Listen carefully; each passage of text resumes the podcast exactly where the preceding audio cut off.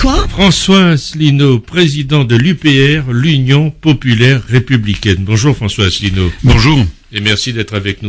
Merci. Vous en pensez quoi de ces 50 milliards Bah écoutez, j'avoue que je partage exactement ce que vous avez dit dans votre éditorial.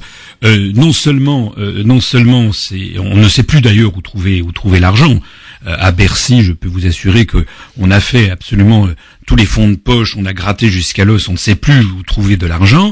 Euh, donc non seulement l'exercice est extraordinairement difficile, mais de surcroît il est bête. Il est bête et il est contre-productif parce que je rappelle que pour avoir des recettes fiscales, il faut qu'il y ait un taux de croissance dans une économie. Or, quand vous avez les exportations qui sont euh, très mauvaises parce que le, taux de change de l'euro est, est, beaucoup trop élevé pour la compétitivité de l'économie française. Donc le premier moteur de l'économie, l'exportation, ne marche pas. La consommation des ménages ne marche pas non plus puisque le niveau de vie des gens baisse et que les gens ont peur de l'avenir, donc ils consomment moins. Donc le deuxième moteur de l'économie est en panne. Troisième moteur de l'économie, ce sont les investissements des entreprises. Et ils ne marchent pas parce que les entreprises, elles investissent, elles délocalisent, elles investissent en Chine, au Bangladesh, en Inde. Elles vont pas investir en France où les coûts sont beaucoup trop élevés euh, pour comparer à ces, pays. Et elles en ont le, le, feu vert grâce aux traités européens, notamment grâce à l'article 63. On ne peut plus s'opposer à cause de l'Europe. On ne peut plus s'opposer aux délocalisations. Donc le troisième moteur de l'économie, est à l'arrêt. C'est comme si vous voulez traverser l'Atlantique pour faire Paris-Fort-de-France à bord d'un à bord d'un Airbus à 340, et puis vous avez trois des quatre moteurs qui sont à l'arrêt au milieu de l'océan Atlantique. Et le quatrième moteur de l'économie, ce sont les dépenses publiques. Et eh ben c'est ce quatrième moteur qu'on s'ingénie à couper. Alors qu'est-ce qui se passe? Ben l'avion il plonge. Ben voilà, ben c'est ce qui se passe depuis des années on coupe le quatrième moteur, les dépenses publiques, au motif qu'on va faire des économies, mais ça, les gens qui disent ça, ce sont pas des économies, ce sont des gens qui ils confondent un État avec un ménage. Euh, c'est depuis un, un, économiste célèbre des années 30 qui s'appelait Keynes qui a montré que c'est contraire à l'intuition. Hein. On a intuitivement, on pense que si on coupe les dépenses, on va faire, on va, on va revenir dans, dans l'équilibre budgétaire, mais c'est faux parce que les dépenses publiques, quand vous avez les trois autres moteurs qui sont à l'arrêt, elles permettent de relancer la machine économique. En ce moment, on a donc des taux de croissance qui sont zéro ou à peu près zéro ou nul en récession, donc les recettes fiscales s'effondrent et donc plus on taille dans les dépenses publiques et plus, contrairement à ce que l'intuition pourrait faire penser, les recettes fiscales diminuent. Alors c'est la raison pour laquelle ben là on est une politique. Moi, ça me fait rire quand j'entends parler de la gauche. Euh, le gouvernement actuel est un gouvernement qui mène une politique de droite extrême, pour pas dire d'extrême droite, que ce soit en matière sociale, puisqu'il il, est en train de démolir tous les acquis sociaux des Français à la demande de l'oligarchie qui dirige Bruxelles. Il est en train de privatiser à outrance tous nos services publics. Et en matière internationale, on l'a vu par exemple sur l'Ukraine, eh bien, euh, ou euh, dans les pays de l'Est, les, ministres français, à commencer par M. Fabius, vont soutenir des mouvements euh, ouvertement néo-nazis comme le parti national-socialiste ukrainien Svoboda. Voilà. Alors justement, les questions économiques vont être l'un des enjeux majeurs de ces élections européennes où vous présentez des candidats dans toutes les circonscriptions. Il pourrait d'ailleurs se résumer à une seule question. Est-ce que les critères du traité de Maastricht, et notamment la limitation des déficits publics à 3% du PIB, imaginé en 92, est-ce qu'ils doivent être maintenus en 2014 alors que le monde et l'Europe ben, ont connu une crise sans précédent. Ben, de toute façon, ces critères ont été pulvérisés. Il n'y avait pas que le 3% de déficit budgétaire annuel, il y avait aussi le niveau d'endettement global qui devait être de 60% du PIB. On est maintenant à peu près aux alentours de 85%. D'ailleurs, du fait de la gestion de M. Sarkozy, je rappelle qu'il avait été élu pour diminuer la dette publique et réduire à néant le déficit public, il a fait croître la dette publique française en 5 ans de 600 milliards d'euros, c'est-à-dire plus qu'aucun dirigeant français sur une telle période depuis Vercingétorix. Bon, donc on a, on a affaire à des gens qui font des promesses qu'ils ne peuvent pas tenir. Le problème, c'est pas de modifier les traités, de modifier les articles. Je rappelle d'ailleurs à vos auditeurs ce que nous ne cessons de dire depuis que j'ai créé ce mouvement le 25 mars 2007, on ne peut pas changer l'Europe. On ne le peut pas parce qu'il faut l'unanimité. Il faut l'unanimité des 28 États. Et vous aurez toujours des États qui ne seront pas d'accord pour modifier de façon substantielle les traités européens dans le sens qui nous arrange, nous, la France, mais qui ne les arrange pas, eux. Et donc, vous, vous voulez faire sortir les Français de l'Union européenne C'est pour ça que... De l'euro, de l'OTAN, voilà. Tous. C'est notre, notre programme. Euh, j'insiste sur le fait que nous sommes le seul mouvement politique français à proposer la sortie de l'Union européenne et de l'euro. Le FN dit la même chose. Non, le FN ne dit absolument pas la même chose. J'ai d'ailleurs vu des, affiches là qui commencent à apparaître. D'ailleurs, ils ont beaucoup d'argent, ils font des affiches extraordinaires où il y avait marqué une affiche du FN, il y avait marqué non à Bruxelles, oui à la France.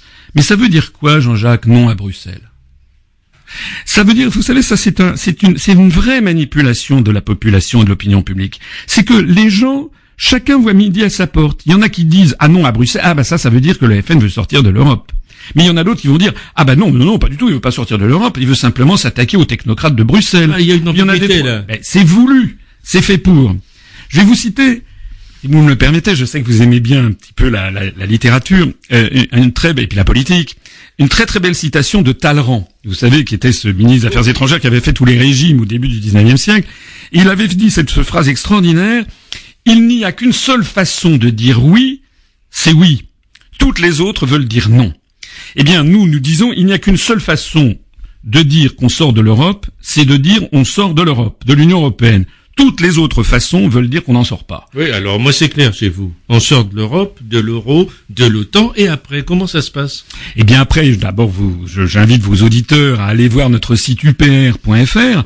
Je signale au passage que nous sommes désormais le deuxième site politique français le plus consulté sur Internet. Et pourtant, vous et, pourtant, on vous voit nulle part. On vous voit sur, sur quasiment aucun grand média. Non, vous, pouvez, vous pouvez enlever le mot quasiment. On ne nous voit sur aucun grand média, que ce soit télévision, radio. En revanche, ces médias s'ouvrent très largement à des partis qui viennent de se créer, comme Nouvelle Donne ou Nous Citoyens, par exemple, euh, dont le programme est exactement égal à zéro. Si vous allez voir leur programme, il n'y a rien. Et ils n'ont aucun élu, ils n'ont, ils n'ont rien, ils n'ont pratiquement pas d'adhérents, même s'ils annoncent des, des centaines de milliers d'adhérents. Eh bien, eux, ils ont droit à tout le tapis rouge. Pourquoi ça? Eh bien, tout simplement parce que nous disons, nous, ce qui n'a pas le droit d'être dit dans les médias français. Premièrement, eh bien, premièrement, le peuple français a le droit de sortir de l'Union européenne. C'est un droit reconnu par les traités, l'article 50 du traité sur l'Union européenne, que nous sommes les seuls à proposer d'utiliser. Nous ne sommes pas des gens qui veulent piétiner les traités, nous ne sommes pas des fous furieux, nous sommes des gens, des, professionnels, je ne suis pas seul d'ailleurs. Vous savez que maintenant nous avons 4706 adhérents au moment même où je vous parle, nous sommes un, mouvement en très très forte croissance grâce aux réseaux sociaux et grâce à Internet, et nous ont rejoint... Il faut rappeler d'ailleurs que vous vous développez uniquement sur ben, Internet. évidemment, puis, évidemment, et puis grâce aussi à des petites radios, excusez-moi du mot petite, mais des petites radios comme la vôtre, ou des radios de la bande FM, ou des, qui elles font leur métier de journaliste. Je ne veux pas vous passer la pommade, Jean-Jacques, mais vous faites votre vrai métier de journaliste. Les autres, qu'est-ce que vous voulez? Je suis désolé. Il faut un métier de propagandiste. On n'a pas le droit sur les grandes télévisions et les grandes radios françaises d'être contre la sortie de l'Union, d'être pour la sortie de l'Union européenne et pour la sortie de l'euro. Voilà. Donc, on est toujours obligé de biaiser, etc. Nous sommes également d'ailleurs. Les autres disent il faut une autre Europe. Euh, il suffit après de mettre des étiquettes dessus. Voilà. L'Europe des marchands, l'Europe des travailleurs, l'Europe L'Europe des patries, c'est ce que propose le Front National. Ils sont tous de l'extrême droite à l'extrême gauche en train de proposer une autre Europe. Bon, mais ça fait 35 ans que ça dure. Depuis les premières élections euh, euh, européennes de 1979, c'était déjà le slogan du Parti socialiste changeons euh, d'Europe. Nous nous expliquons que c'est impossible de changer d'Europe pour les raisons que je viens de vous dire, c'est-à-dire il faut l'unanimité. J'ai présenté devant les étudiants de l'école polytechnique il y a quelques mois une, analyse statistique, ils ont d'ailleurs trouvé ça euh, tout à fait tout à fait judicieux, et qui montre que la probabilité statistique d'avoir 28 États qui seraient d'accord sur une seule et même politique en plus une politique euh, assez révolutionnaire, comme le propose par exemple le Front de gauche, et cette probabilité est exactement, enfin, infinitésimale, c'est une seconde tous les 30 milliards de milliards d'années. Donc euh, en fait, ça ne peut pas marcher. Donc ceux qui promettent aux Français une autre Europe, je vous ferai d'ailleurs que c'est tout, ils proposent tous une autre Europe, hein, du Front National euh, au, NPA, en passant par tout le spectre de la, de la vie politique française, l'UMP propose une autre Europe. Euh, Monsieur Hollande a vu récemment le nouveau président du Conseil italien. Ils ont dit qu'ils allaient changer d'Europe. Vous vous dites il faut sortir de l'Europe. Mais oui, quand, quand, on ne peut pas changer quelque chose, eh bien on en sort. Parce que la grande différence de ce que nous nous proposons, c'est que nous proposons des mesures que les Français peuvent mettre en, en œuvre tout seuls. Mettre en œuvre l'article 50 qui prévoit qu'un État a le droit de sortir de l'Union européenne, ça ne dépend que des Français tout seuls. Et donc c'est ce que nous disons. Voilà. Et d'ailleurs, au passage, je voudrais dire que lorsqu'on sera sorti de l'Europe, nous n'allons pas être isolés du monde, au contraire. C'est pas le cataclysme mais, demain, c'est ce qu'on dit. Mais ce sont, vous savez qui est-ce qui dit ça? Ce sont les mêmes qui nous avaient expliqué que l'euro allait apporter la, la, croissance, le bonheur et le plein emploi. Je m'adresse ici à un public qui est souvent, pas tous, pas, uniquement, mais euh, originaire des, des départements d'outre-mer français. Actuellement, l'outre-mer français est de plus en plus délaissé par la construction européenne. On a les régions ultra-périphériques qui sont de plus en plus délaissées, où d'ailleurs il y a un taux de chômage extravagant, que ce soit dans les Antilles ou à la Réunion, mais où nous avons aussi euh, l'autre outre-mer qui ne fait pas partie d'ailleurs de l'Union européenne, la Nouvelle-Calédonie, la Polynésie française, qui d'ailleurs ont conservé le franc, et qui d'ailleurs ont un taux de croissance qui se porte pas mal du tout, qui est mieux que la métropole, hein, je le signale. Je signale d'ailleurs, puisqu'on parle de, de l'outre-mer, vous connaissez bien entendu la petite île de Saint-Barthélemy.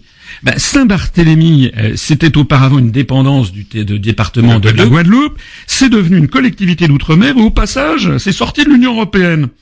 Euh, Saint-Barthélemy n'a pas disparu euh, dans, dans, dans l'enfer et c'est toujours là. Bon, donc ne arrêtez de croire ceux qui veulent vous faire peur. Lorsque la France sortira de l'Union européenne, elle pourra renouer des relations sereines, ouvertes avec le monde entier, et notamment l'outre-mer sur lequel nous insistons beaucoup, mais aussi tous les pays euh, des, des, des, des, autres continents, en particulier de la francophonie, qui se tournent toujours vers la France et qui espèrent que la France va donner le signal de la libération. C'est ce pourquoi vous présentez des candidats. D'ailleurs, pourquoi vous présentez des candidats? Parce qu'on aimerait bien comprendre. D'un côté, vous dites bon, euh, il faut sortir de l'Europe, et en même temps, ben, vous voulez marquer votre présence au Parlement européen. Oui, il y, a, pas un paradoxe là? Non, il n'y a pas de par... enfin oui, on pourrait dire qu'il y a un paradoxe, mais c'est le même paradoxe que lorsque, par exemple, vous avez EELV, les Verts français, qui ont maintenant comme politique officielle Madame Emmanuel Emmanuel Cos l'a dit à la télévision, la disparition de la République française. Elle l'a dit, maintenant c'est fini, la France, ça doit être terminé, il ne doit plus y avoir que des régions dans des États-Unis d'Europe. ELV participe aux élections nationales pour démolir de l'intérieur la République française. C'est d'ailleurs lorsque l'UMP ou le Parti socialiste participe aux élections nationales. Est-ce que vous pouvez m'expliquer, par exemple, pourquoi on a un ministre français des Affaires étrangères, puisque eux, ils ont participé, ils ont soutenu le, traité euh, de constitution européenne devenu le traité de Lisbonne, qui crée un poste de ministre des Affaires étrangères européen qui est censé parler d'une seule voix. Donc, s'ils étaient logiques et cohérents, ils devraient supprimer le poste de ministre français des Affaires étrangères. En fait, ces partis se, se présentent aux élections nationales pour démolir de l'intérieur la République française. Eh bien, nous, nous allons nous présenter aux élections européennes pour démolir de l'intérieur la construction européenne, qui d'ailleurs n'est pas une construction européenne, c'est une destruction américaine. Alors, nous allons élire des députés européens qui vont voter, on le dit pas assez, pour ou contre le grand le traité transatlantique. Est-ce que ça c'est pas l'enjeu crucial de ce scrutin? C'est l'un des enjeux très importants que l'UPR dénonce depuis maintenant plusieurs années. On aura d'ailleurs un de nos tracts que nous allons diffuser prochainement et qui dénoncera cette affaire. C'est évidemment extraordinairement inquiétant puisqu'il s'agit en fait de mettre maintenant sur le même plan des États qui représentent la collectivité des citoyens, l'intérêt général, de les mettre sur le même plan que des grandes entreprises privées, des grands groupes financiers ou industriels qui pourront traîner des États en justice si la politique menée par les États ne leur convient pas. Enfin, où allons-nous? C'est la fin de la démocratie. C'est, on est en train de revenir à une espèce de Moyen Âge avec des féodalités. Et cette fois-ci, les grands féodaux, ça serait plus, euh, n'est-ce pas, le, je sais pas, le duc de Bourgogne ou, le, ou le, duc d'Aquitaine ou, le comte de Toulouse. Non, maintenant, ça serait Morgan, euh, JP Morgan, Goldman Sachs, Monsanto, euh, BASF. Où allons-nous? Il faut absolument arrêter cette dérive, donc cesser les négociations. Mais comme ça ne dépend pas que des Français, toute cette affaire, puisque c'est des négociations qui sont faite par la Commission européenne, laquelle d'ailleurs refuse de montrer l'état des négociations. Le ministre français du commerce extérieur, Madame Brick, avait demandé à la Commission européenne par souci de transparence, c'est d'ailleurs prévu dans les articles 10 et 11 du, traité, euh, du traité européen, euh, de, donner la communication des négociations. La Commission refuse, je ne sais pas si vous vous rendez compte, de donner au gouvernement, aux différents gouvernements de l'Union européenne, l'état des négociations avec les États-Unis.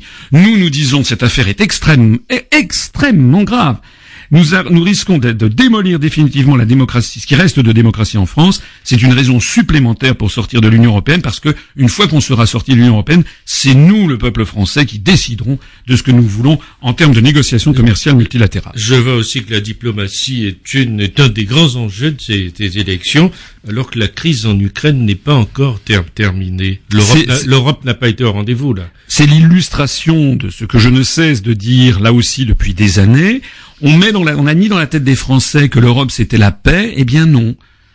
Non, l'Europe maintenant c'est la guerre. Vous savez, il y avait un proverbe français qui dit. Euh, Vous forcez pas un peu le trait là? Non, non, parce que désormais euh, nous sommes. Euh, je dis, oui, je, je, je, disais, il y a un proverbe français qui dit qui veut faire l'ange fait la bête, ou l'enfer est pavé de bonnes intentions.